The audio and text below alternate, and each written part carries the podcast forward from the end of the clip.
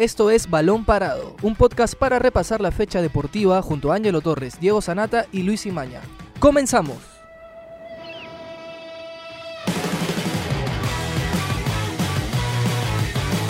Hola amigos, bienvenidos a una nueva edición de Balón Parado desde casa. Mi nombre es Luis Imaña.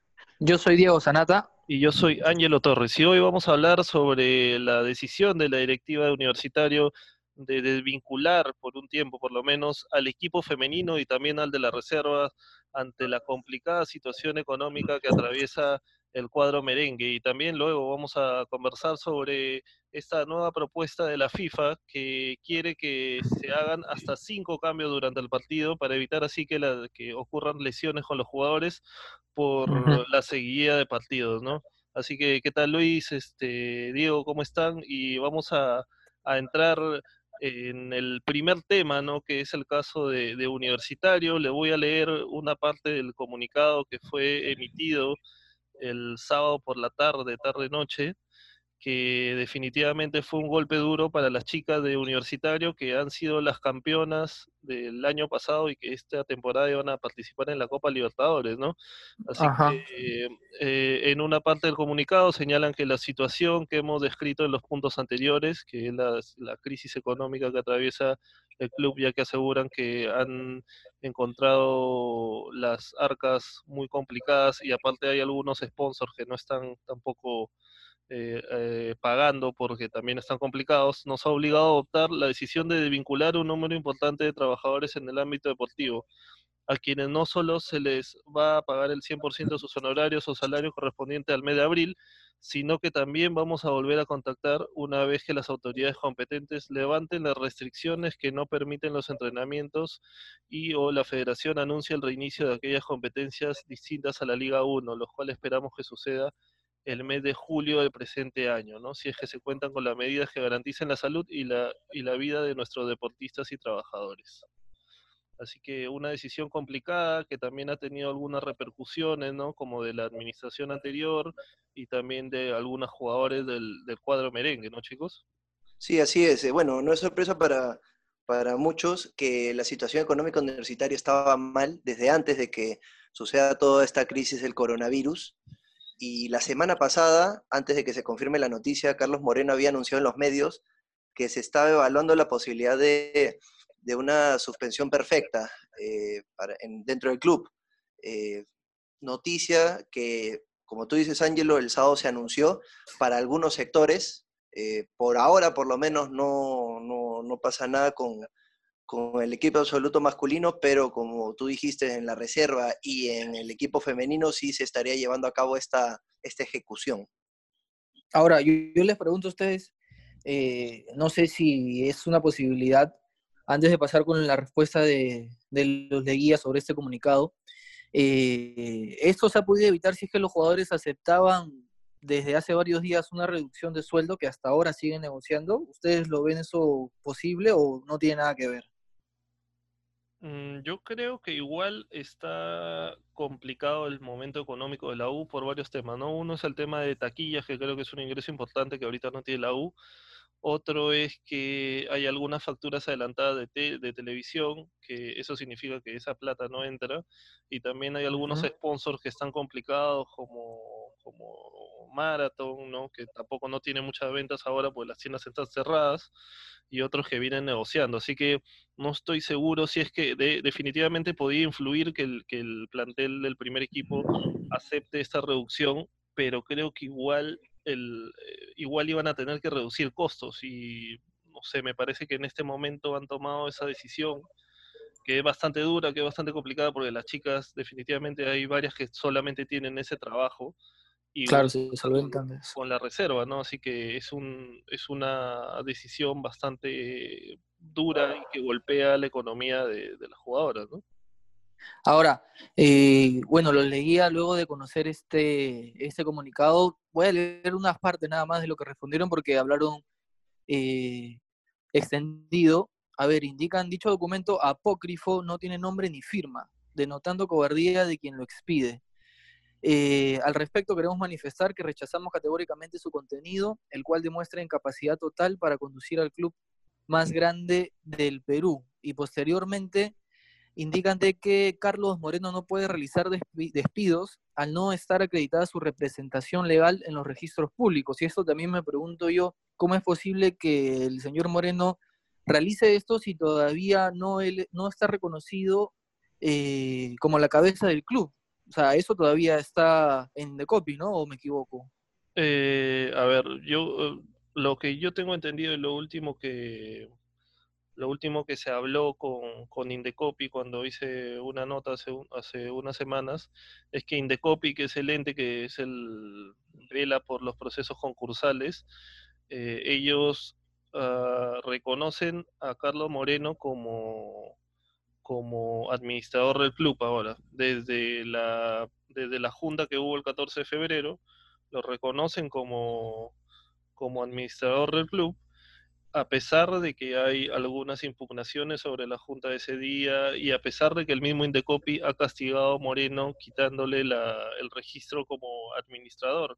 Pero como todos estos procesos se encuentran impugnados y todavía no están resueltos por completo, eh, reconocen, como te decía, a Moreno como administrador. Por eso es que, él tiene el, manejo de, las cuentas de, en Coril y todo ese tema y a pesar de que, de que Raúl Leguía señala que, que, el tema de registros públicos todavía no está, no está, resuelto, ¿no? Pero, pero a ver, me parece que en realidad este Moreno tiene ahora el, la administración del club y, y, este, y ha sido el que ha tomado esta, esta resolución, ¿no? Ah, bueno, en todo caso ha sido una, una decisión Ahorita la, administración de los Leguías son, o sea, es la administración anterior, ¿no? En este momento, eh, Carlos Moreno es el, es el administrador del club. Correcto, entiendo, entiendo esa contestación. Es bueno, es bueno aclararlo para que los hinchas universitarios lo tengan presente, ¿no? Porque justamente hay estas dos versiones que siempre se ha hablado, o sea, esto lleva meses. Sí, sí, es un proceso bastante largo, tedioso, ¿no? Hay muchos reclamos, hay muchas impugnaciones en el mismo Indecopi, hay marcha de los hinchas, ¿no? Pero, y al final el club está al medio en un momento muy complicado, ¿no? Que todavía no, no se llega a resolver. Eh, pero, este, Luis, me, parece que, Cindy Novoa, también una de las jugadoras referentes del equipo, la capitana, eh, se manifestó sobre esta desvinculación del, equipo femenino, ¿no? Sí, sí, eh, bueno, una de las jugadoras referentes de Universitario categoría femenina, Cindy Novoa, eh, bueno, para empezar se pronunció, se pronunció en redes sociales, aceptó la decisión que, se ha, tomado la directiva de, del despido temporal. Eh, bueno, a pesar de que hay otras categorías como la masculina en la que no, no se ha efectuado eso por el momento, eh, sabe la situación que está, que está pasando todo el Perú por el, por el coronavirus. Sin embargo, ella reconoció que tanto la jugadora como todas sus compañeras eh, solo consiguen eh, por este medio, por el fútbol, eh, ingresos para poder mantener a su familia y para poder vivir. Entonces es un poco complicado también la decisión que ha tomado Universitario, porque, porque en algunas áreas sí se ha efectuado esto y en otras no. Justo Diego decía, si, si, a la, si al equipo masculino universitario se le hubiera reducido el salario, ¿podría haberse mantenido al, algunos integrantes de la institución? Yo creo que sí, yo creo que lo ideal en esa clase de situaciones es poder eh, proveer algún ingreso a la mayor cantidad de trabajadores posibles. Y en este caso no se está haciendo. Y hasta el momento no se sabe si a los jugadores universitarios masculinos se les va a, hacer una reducción salarial o si van a mantener el sueldo. Claro, porque a ver, eh, según tengo entendido y dijo Moreno, el sueldo del primer plantel eh, asciende un poco más de los 600 mil dólares. Y a mi criterio, si es que ellos reducían anteriormente su sueldo de manera consensuada, eh, igualmente sí, se iban a realizar estos despidos, pero no iban a ser tan, tan masivos, creo yo, ¿no? Quizás se pudo controlar un poco eso. Habría menos perjudicados. Ajá. Entonces, yo, yo considero que el trato que se está haciendo en algunas categorías, a diferencia de otras, no, no, no me parece. Yo creo que se está manejando muy bien eso. Creo que se está priorizando más el, al equipo masculino que a, las otras áreas.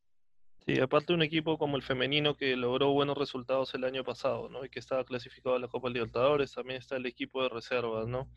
Pero bueno, ojalá se resuelva esta situación en los próximos días para, para Universitario y también hay que recordar que hay un grupo de hinchas y que están haciendo una colecta para ayudar a las jugadoras del, del equipo están tratando de recolectar 7.000 soles para repartir a cada una de las chicas un monto de 350 soles, que de hecho las ayudaría un poco, aunque sea en esta etapa complicada donde de hecho muy pocas personas tienen ingresos, ¿no? Así el grupo se llama El Bono Crema. El Bono Crema, ¿no? Bono Crema. Así que con eso vamos cerrando este tema de universitario y vamos con con esta propuesta que está que tiene la FIFA de hacer que de hacer que los partidos sufran algunos cambios como como eh, tener cinco cambios durante el partido no esta propuesta se ha hecho para que para que los jugadores no sufran lesiones ya que van a tener un calendario bastante apretado e incluso se podría sumar un cambio más en el, en el tiempo, extra. necesario, ¿no? Así que ustedes chicos, ¿qué tal? ¿Están de acuerdo? ¿Lo ven como una buena decisión? Yo creo que sí, porque la FIFA está eh, tratando de proteger la integridad física de sus jugadores. Eh, la paralización del fútbol en todo el mundo hace que los jugadores de todos los países no puedan entrenar de la mejor manera. Entonces, retomar esos entrenamientos y de ahí en poco tiempo reanudarse el fútbol en las distintas ligas eh, eso puede poner en riesgo a que los jugadores sufran lesiones, sobre todo con la, cercanía ahora de los torneos por, toda esta paralización. inclusive creo que quieren aplicar esta medida para la Eurocopa. Creo que sería hasta finales de la temporada 2020-2021. Sí, en realidad eh, es una buena alternativa porque como dicen ustedes muchachos, eh, las competiciones cuando vuelvan, que es lo que quiere la UEFA, que vuelvan ya sea la primera semana de julio o fines de mayo, de junio, perdón, eh, las competiciones en esos momentos es lo más importante y los jugadores van a tener que estar en plena actividad cada fin de semana y si es muy probable también que a mitad de semana, porque recordemos que no solamente van a volver las ligas, sino también, a ver, en Manchester City juega Copa FA, juega Carling Cup, eh, la Juventus juega eh, la Copa de Italia, no solamente son las ligas, son diferentes competiciones en las cuales tienes un plantel de veintitantos jugadores para jugar, no sé, 11, 15, 18 partidos en un mes, es un gran desgaste físico. Y hay que tener en cuenta también que en agosto se espera de que la Champions se termine de jugar. Es decir, los jugadores no van a tener descanso. Lo único que sería dos semanas, si no me equivoco, o tres semanas de pretemporada, por así decirlo, ¿no? que sería en mayo más o menos. Sí, así es. Se viene una temporada en realidad bastante apretada porque, a ver, la Bundesliga quiere volver el 9 de mayo y por ahí en, en Italia también ya se volvería a entrenar desde el 18 de mayo en equipo pero todavía no hay fechas definidas, por lo menos para que regresen, ¿no? Así que hay que ver cómo va avanzando ese tema, pero creo que es una buena decisión que se aumenten los cambios para evitar que los jugadores se lesionen y, perjudiquen a sus equipos, ¿no? Y selecciones también probablemente. Sí, es lo primordial, ¿no? Los, los futbolistas. Y que cuando vuelva al fútbol sea con todas las medidas de seguridad necesarias, que es lo que, lo que se espera, porque el futbolista también tiene miedo, ¿no? De contagiarse, no sé, en el traslado de, del hotel de concentración al estadio, en los vestuarios, con los compañeros, con los colegas. Es complicada la situación en general. Y no solo los futbolistas, ya que también eh, se ha presentado una propuesta a la FIFA para que en la sala del bar pongan este, mamparas y así separar a todos los presentes en ese cuarto y así evitar el contacto mínimo, eh, por lo que la comunicación sería por radio nomás y así poder proteger a todos los, los presentes. Claro, sí, es, es, importante mantener, sobre todo en este momento, es la salud es lo primero, ¿no? Es la prioridad, creo. Así, que, chicos, esto ha sido todo por hoy en Balón Parado y seguro el miércoles vamos a volver para conversar sobre otros temas de actualidad deportiva. Así que será hasta la próxima oportunidad. Mi nombre es Ángelo Torres. Yo soy Diego Sanata. Yo soy Luis Imañez. Nos vemos en la próxima edición. Hasta aquí llegó Balón Parado, un podcast de la República. Escucha un nuevo episodio todos los lunes, miércoles y viernes. Para más información visita larepublica.pe slash podcast. También estamos en Spotify, Evox, Google Podcast y Apple Podcast. Suscríbete para no perderte ningún episodio. Sigue escuchando La República Podcast.